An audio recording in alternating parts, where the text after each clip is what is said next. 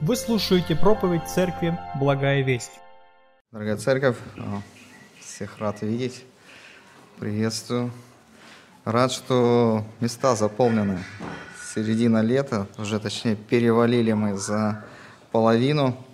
И слава Богу, что мы можем собираться вместе, рассуждать над Божьим Словом. И сегодня мы будем продолжать чтение, изучение из Евангелия от Луки.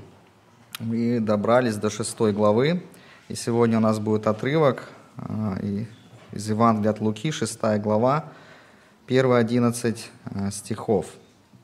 Давайте его прочитаем. В субботу, первую, по втором дне Пасхи, случилось ему проходить засеянными полями, и ученики его срывали колосья и ели, растирая руками. Некоторые же из фарисеев сказали им, «Зачем вы делаете то, чего не должно делать в субботы?» Иисус сказал им в ответ, «Разве вы не читали, что сделал Давид, когда взалкал сам и бывший с ним? Как он вошел в Дом Божий, взял хлебы предложения, которых не должно было есть никому, кроме одних священников, и ел и дал бывшим с ним. И сказал им, «Сын человеческий есть господин и субботы». Случилось же и в другую субботу войти ему в синагогу и учить. Там был человек, у которого правая рука была сухая. Книжники и фарисеи наблюдали за ним, не исцелит ли в субботу, чтобы найти обвинение против него. Но он, зная помышления их, сказал человеку, имеющую сухую руку, «Встань и выступи на средину». И он встал и выступил. Тогда сказал им Иисус, спрошу я вас, что должно делать в субботу, добро или зло, спасти душу или погубить? Они молчали. И, посмотрев на всех их, сказал тому человеку, протяни руку твою. Он так и сделал, и стала рука его здорова, как другая. Они же пришли в бешенство и говорили между собой, что бы им сделать с Иисусом. Аминь. Вот такой текст сегодня нам предложен, и проповедь я назвал «Что делать с субботой? Принцип или правило?» Знаете, Христос, э, наверное, уже не первый раз сталкивается с противосто... в противостоянии с теми, кто, по идее, должен быть носителем Божьего Слова, Божьей истины. Это были книжники, это были фарисеи, религиозные лидеры. Но проблема этих религиозных лидеров того времени, да, была в том, что они в погоне за буквой закона, за буквальным исполнением закона, они потеряли дух закона, смысл закона. В их э, жизни правило заменило принцип. И знаете, нам, наверное, может показаться, что да, это проблема тех фарисеев того времени, тех книжников того времени – ну, как-то нас это особо не касается. Ну, спешу вас разочаровать. Очень касается. Эта проблема касается и нас с вами. Знаете, говорят, что через два поколения вновь созданная поместная церковь обрастает всевозможными установлениями, правилами – и превращается в так называемую законническую церковь. Нашей церкви в этом году 30 лет.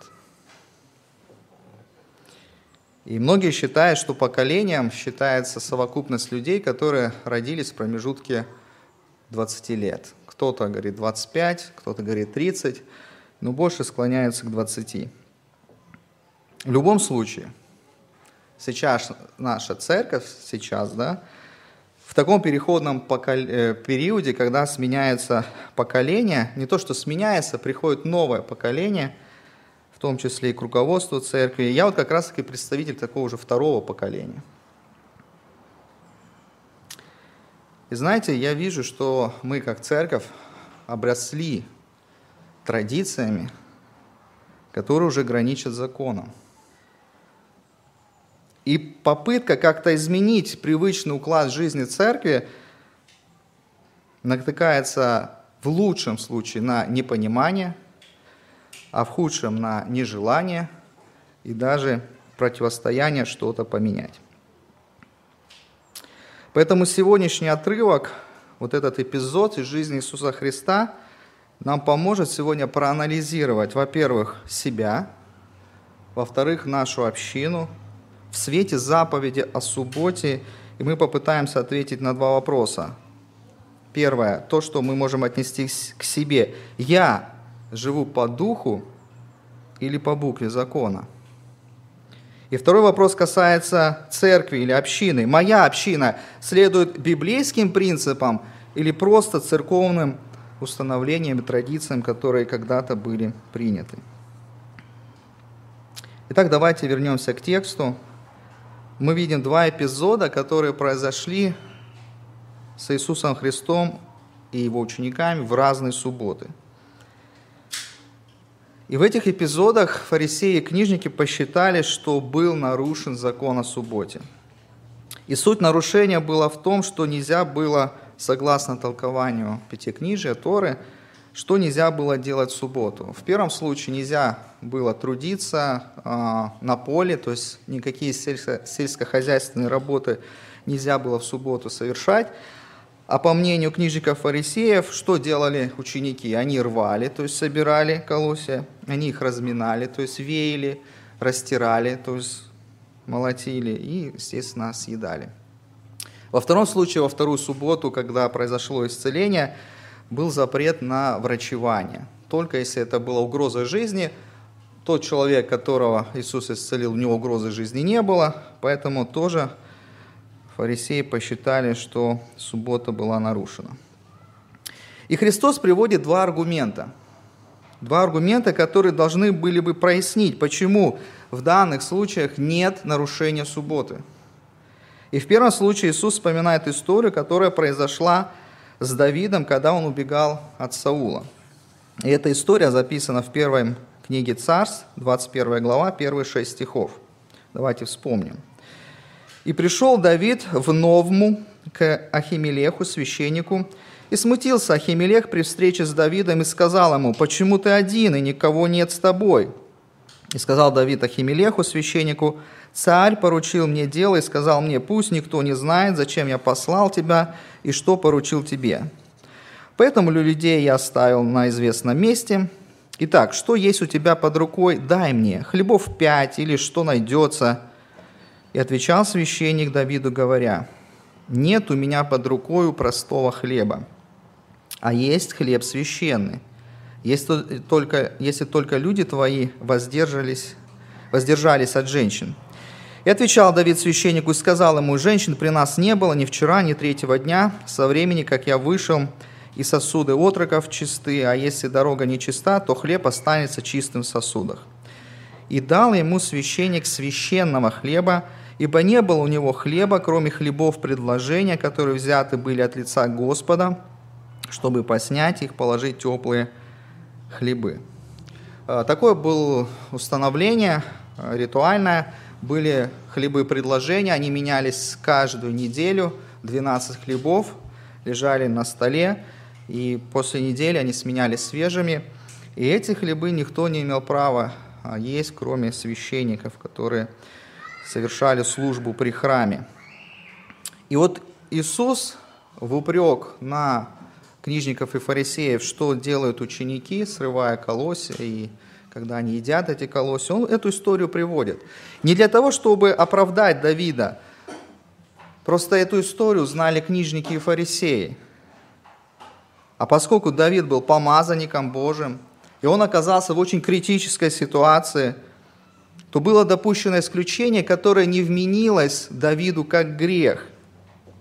То есть ради удовлетворения насущной потребности, то есть голода, священник, он благословляет Давида, его спутников, встать как бы над законом и дать, соответственно, тот хлеб, который у него был, потому что другого не было.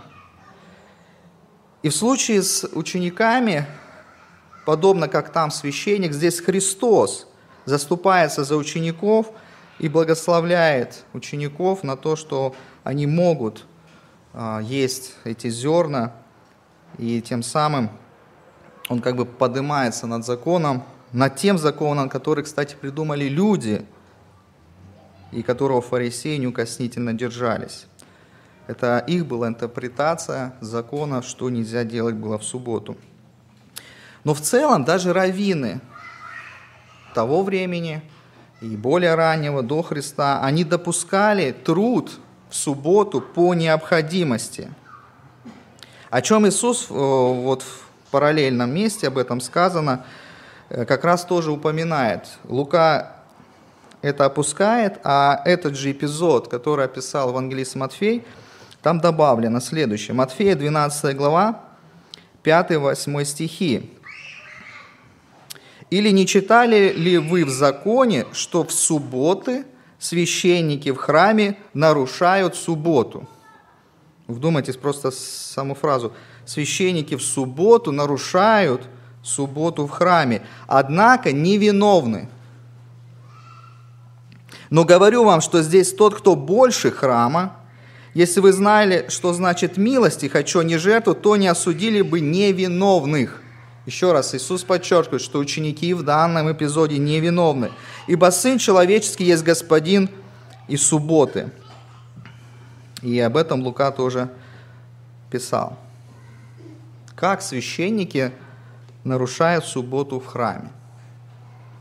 Потому что функция священников – заключалась в том, что в субботу, ну, во-первых, каждый день и в субботу в том числе, еще особо приносились жертвы.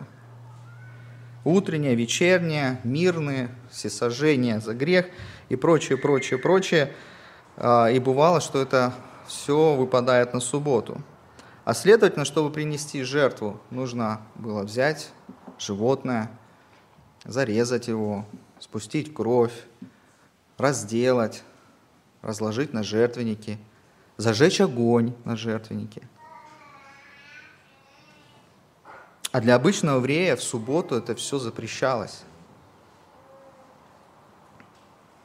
И Христос вот этими разными а, примерами, иллюстрациями из истории показывает, что ученики-то невиновны в том, что они срывали, растирали и ели зерна. Но главный аргумент Христа в нашем вот этом первом эпизоде, который произошел в первую субботу, в том, что Иисус говорит о себе, что Он, он является господином субботы. Это Он, будучи Богом, ее установил для определенной цели. И заповедь о субботе была дана по двум причинам израильскому народу. Первое – это посвятить день Господу, вспоминая те важнейшие события, которые совершил Бог в жизни израильского народа. И первое событие было, когда вообще речь шла о субботе, это сотворение мира, что должны они вспоминать были, что шесть дней сотворил Господь, а седьмой почил, и поэтому это особый день. Позже, когда уже э, евреи выходили из Египта, то было установление, отсылка к выходу из Египта, что вот вы помните, что э, вы были рабами, и вот теперь чтите субботу, потому что вы вышли из Египта. Вот. Это первая причина. Вспоминать важнейшие события, которые происходили в жизни народа израильского. А вторая причина – для отдыха и покоя, чтобы человек восстановил силы. И было указание, что не должен работать ни раб ни рабыня, ни слуга. То есть вторая причина, почему была установлена суббота как день покоя, когда восстанавливались физические силы. Но одна из важнейших функций вообще соблюдения субботы – это напомнить тогда израильскому народу, евреям, о совершенном покое. О покое, который может дать только Бог.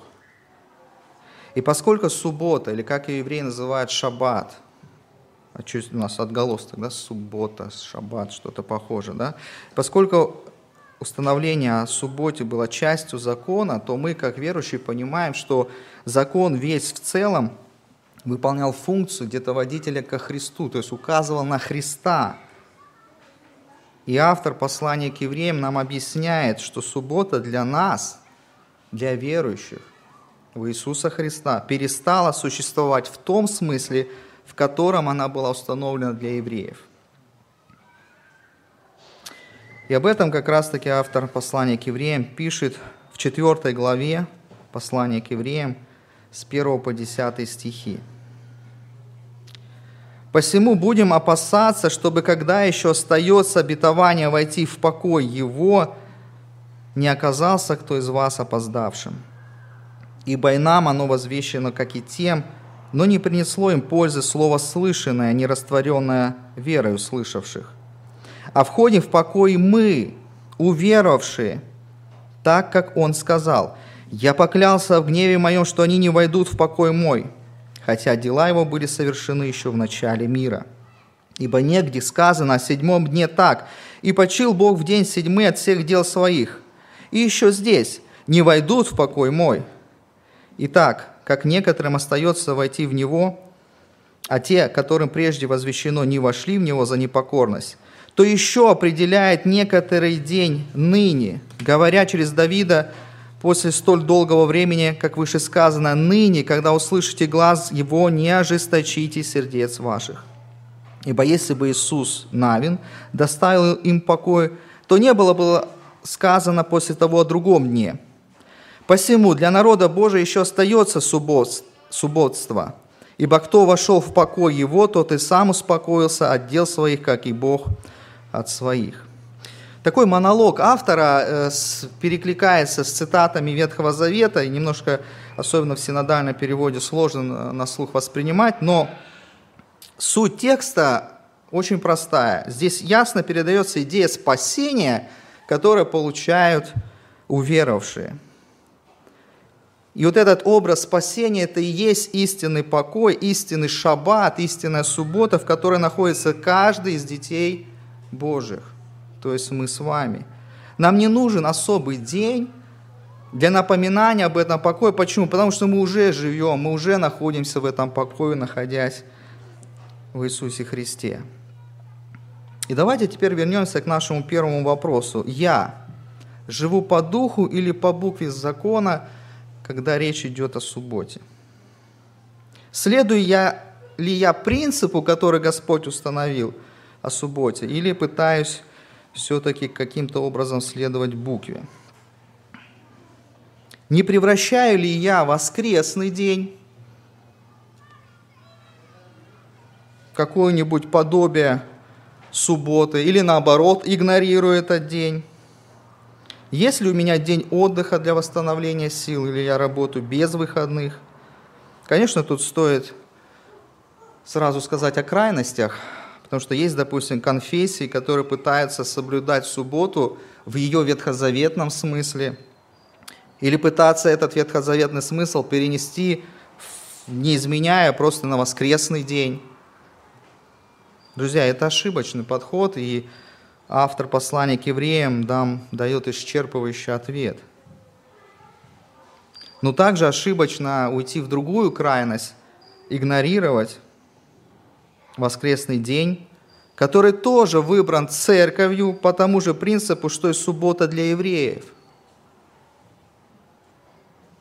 Воскресный день – это время, когда народ Божий собирается вместе, чтобы вспомнить важнейшее событие, которое совершил Господь для нашего спасения, а именно смерть и воскресение нашего Господа Иисуса Христа. И суть-то не вообще в воскресном дне, это мог быть другой, любой день, но наиболее удобный день для церкви, когда церковь может собраться максимальным составом, поклониться Господу, это воскресенье.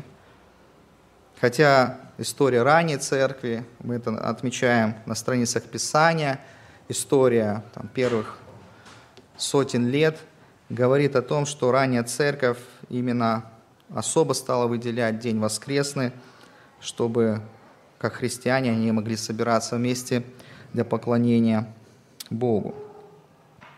Какие практические выводы мы можем сделать для себя, руководствуясь вот таким принципом соблюдения субботы лично для себя?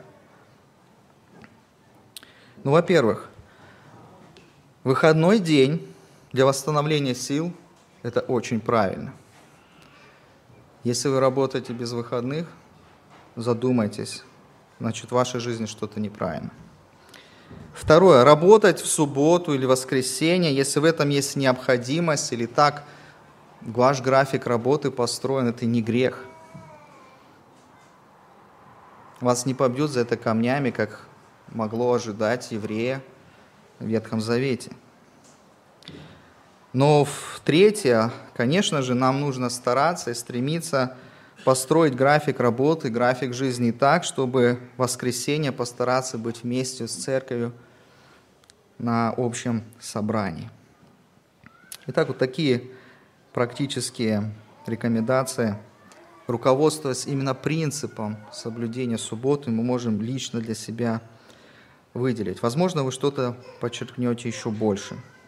Но давайте вернемся к нашей истории из Евангелия от Луки, посмотрим на вторую ее часть, на те события, которые произошли во вторую субботу. Итак, другая суббота, другая ситуация – есть человек, который имеет сухую руку, причем правую. Лука, помните, он был врачем, эти детали важны. И вот этого человека сухой правой рукой Иисус исцеляет не где-то там, в поле, за городом, а в синагоге, в субботу, когда пришли все правоверные евреи послушать чтение закона. Конечно же, там были и книжники, и фарисеи, о чем мы знаем. И вот здесь Христос приводит второй аргумент, почему исцеление в его случае тоже не является нарушением субботы. Потому что исцеление – это доброе дело милосердия к страждущему, которое можно и нужно делать было в субботу. Давайте напомним нам наш текст 7 стиха. Книжники же и фарисеи наблюдали за ним, не исцелит ли в субботу, чтобы найти обвинение против него. Но он, зная помышления их, сказал человеку, имеющему сухую руку, «Встань и выступи на середину». И он встал и выступил. Тогда сказал им Иисус, «Спрошу я вас, что должно делать в субботу? Добро или зло? Спасти душу или погубить. Они, они молчали. Почему они не стали говорить, что нет, ты не можешь этого сделать, ты будешь нарушителем. Они просто молчали, им нечего было сказать. Опять же, в параллельном месте э, этой истории, которую записал Матфей, дополняется еще один пример, о котором Иисус говорит. Это про овцу, которая в субботу падает в яму. Матфея 12 глава, 11-12 стихи.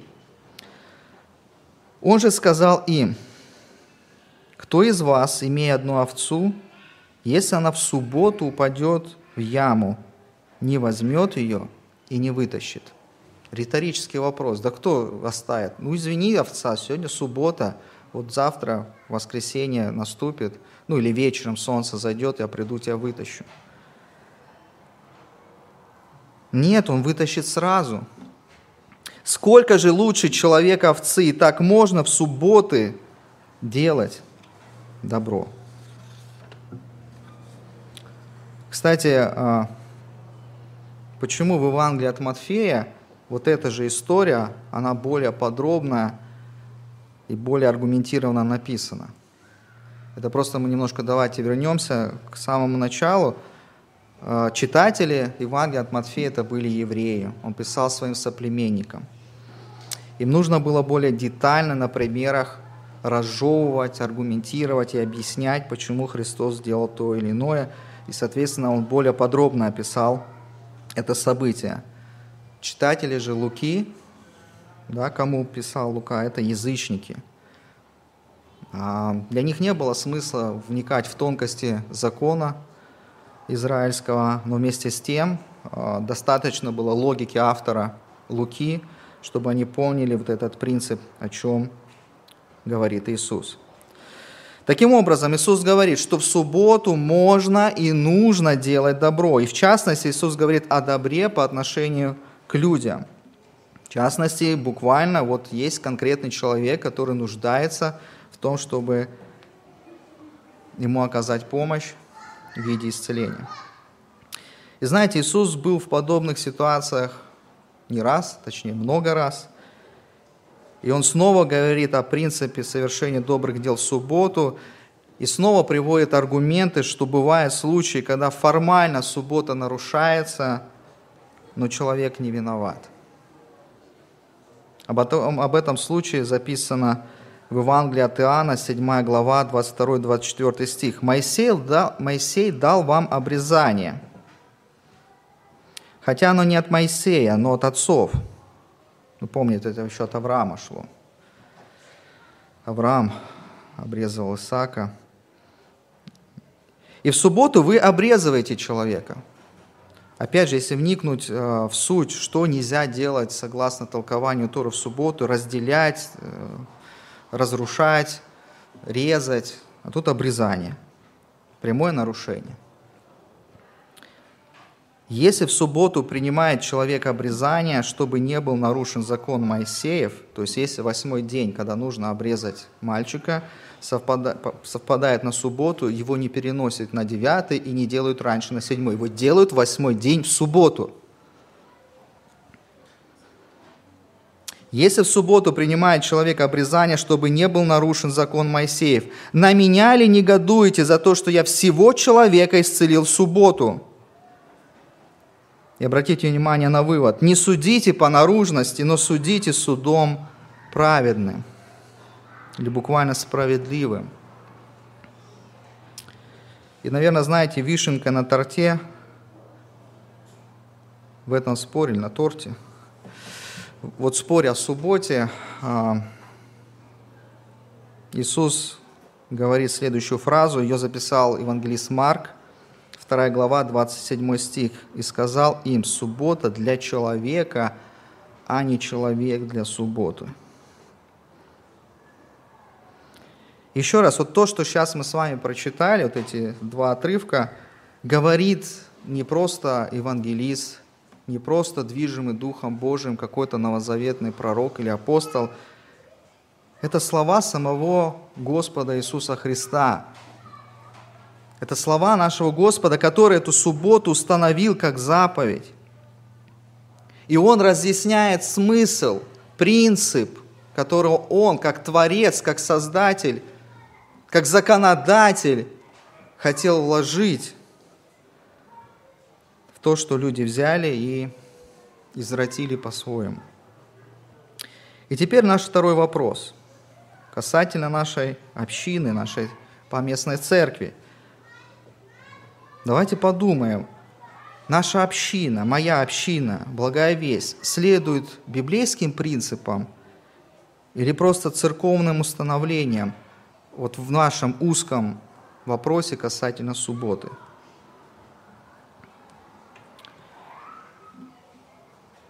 Знаете, а, сейчас есть очень печальная тенденция – во многих общинах больших городов. И наша община не исключение. Наблюдается следующая картина. А, люди в больших городах готовы посвятить два часа утром воскресенья, побыв на собрании. Но после, когда собрание заканчивается – Большинство считает, что это их выходной день, который они могут провести так, как они считают нужным. И после утреннего богослужения, покупки в магазинах, время развлечения, кино, театр, ну и прочие удовольствия. Даже тот факт, что сегодня мы, будучи на аренде, вынуждены собираться не с утра, а в три часа – для некоторых препятствия в том, чтобы сюда доехать. Это не совпадает с графиком и режимом сна детей, если у кого дети маленькие. Это пробки, утром удобнее добраться, особенно те, кто далеко живут.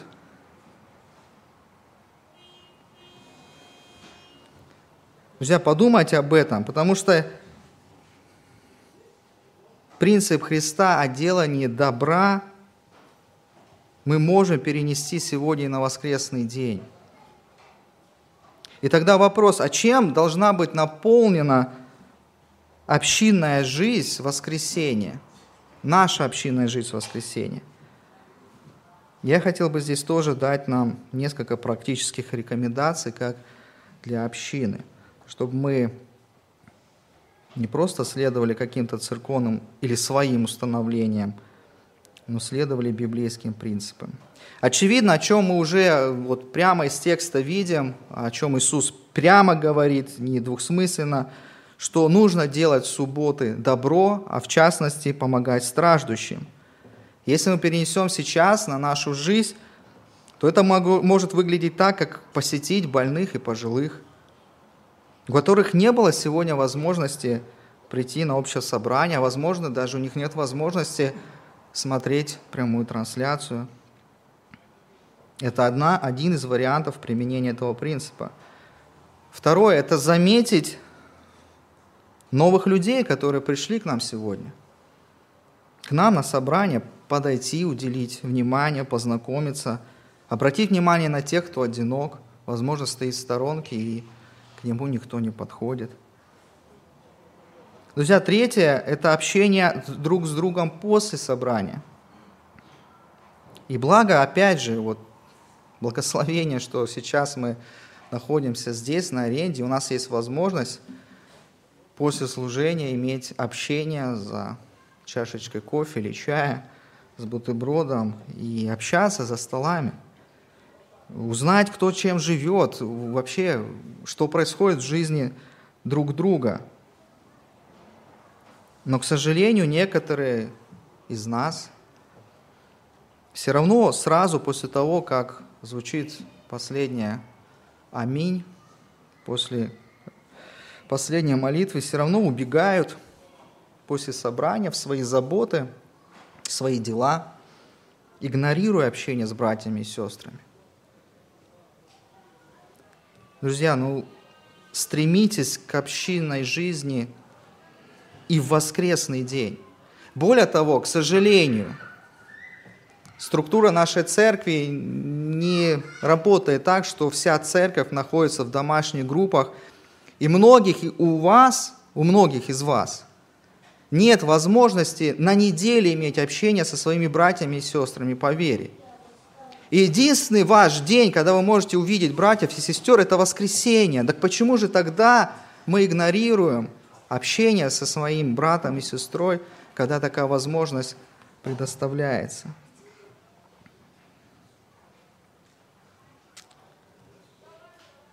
Пятое. Иисус когда вел диалог с фарисеями и книжниками, он задал вопрос, когда речь шла об исцелении, что нужно сделать, спасти душу или погубить душу. И, конечно же, мы понимаем, что правильный ответ – спасти.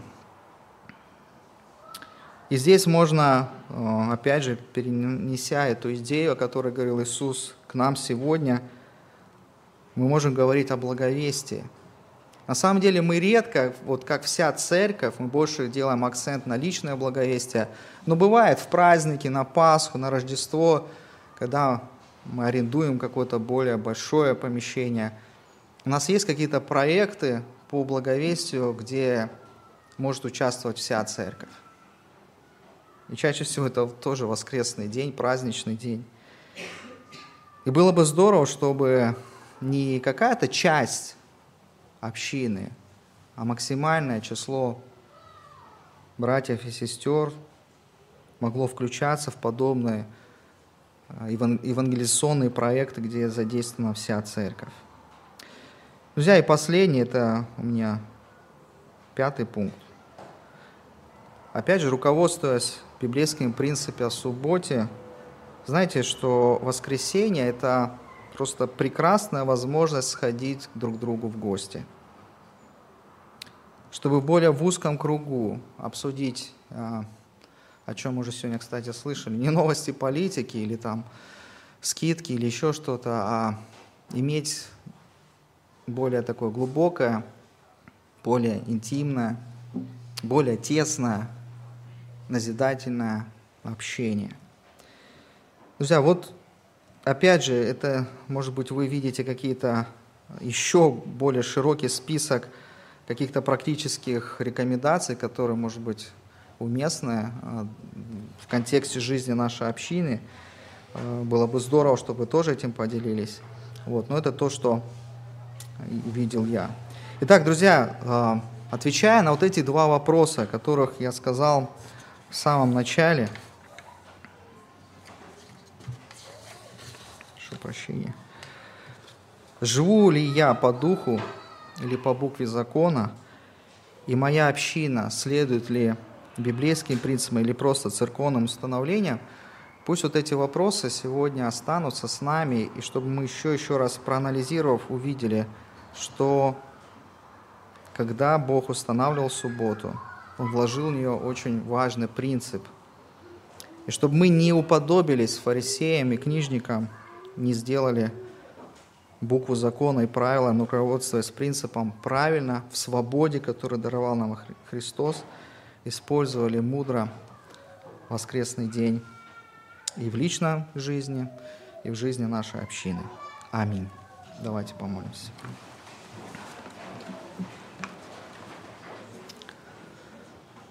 Господь и Бог наш, мы благодарим Тебя за то, что вот евангелисты оставили нам такой вот простой вместе с тем сложный эпизод, с которым Ты столкнулся относительно субботы. Мы благодарим, Господь, что Слово Твое дает нам ясность, дает нам понимание, что в Слове Твоем закрыт, сокрыты принципы, которые, Господь, и сегодня, спустя века, мы можем применять и в современной церкви. Я очень прошу, чтобы мы, как община, как поместная церковь, благая весть, чтобы мы не уподобились книжникам и фарисеям, чтобы мы не превратились в законническую церковь, чтобы мы жили в свободе, которую Ты нам дал. Вместе с тем мы, мы, мы бы могли бы применять к себе, к жизни общины те принципы, которые Ты изложил в Писании, и Ты, будучи господином субботы, нам сегодня показываешь, как это может работать в нашей жизни. Прошу Тебя, благослови нас в этом. Сохрани Твою церковь, и пусть, Господь, Твоя благодать царствует в церкви Твоей, и мы бы все время, Господь, могли друг друга назидать, наставлять, жить в свободе, которую Ты нам дал. Молюсь Тебе во имя Отца, Сына и Духа Святого. Аминь.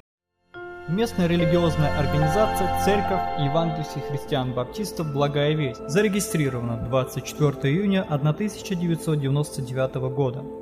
ОГРН 103 773 974 3007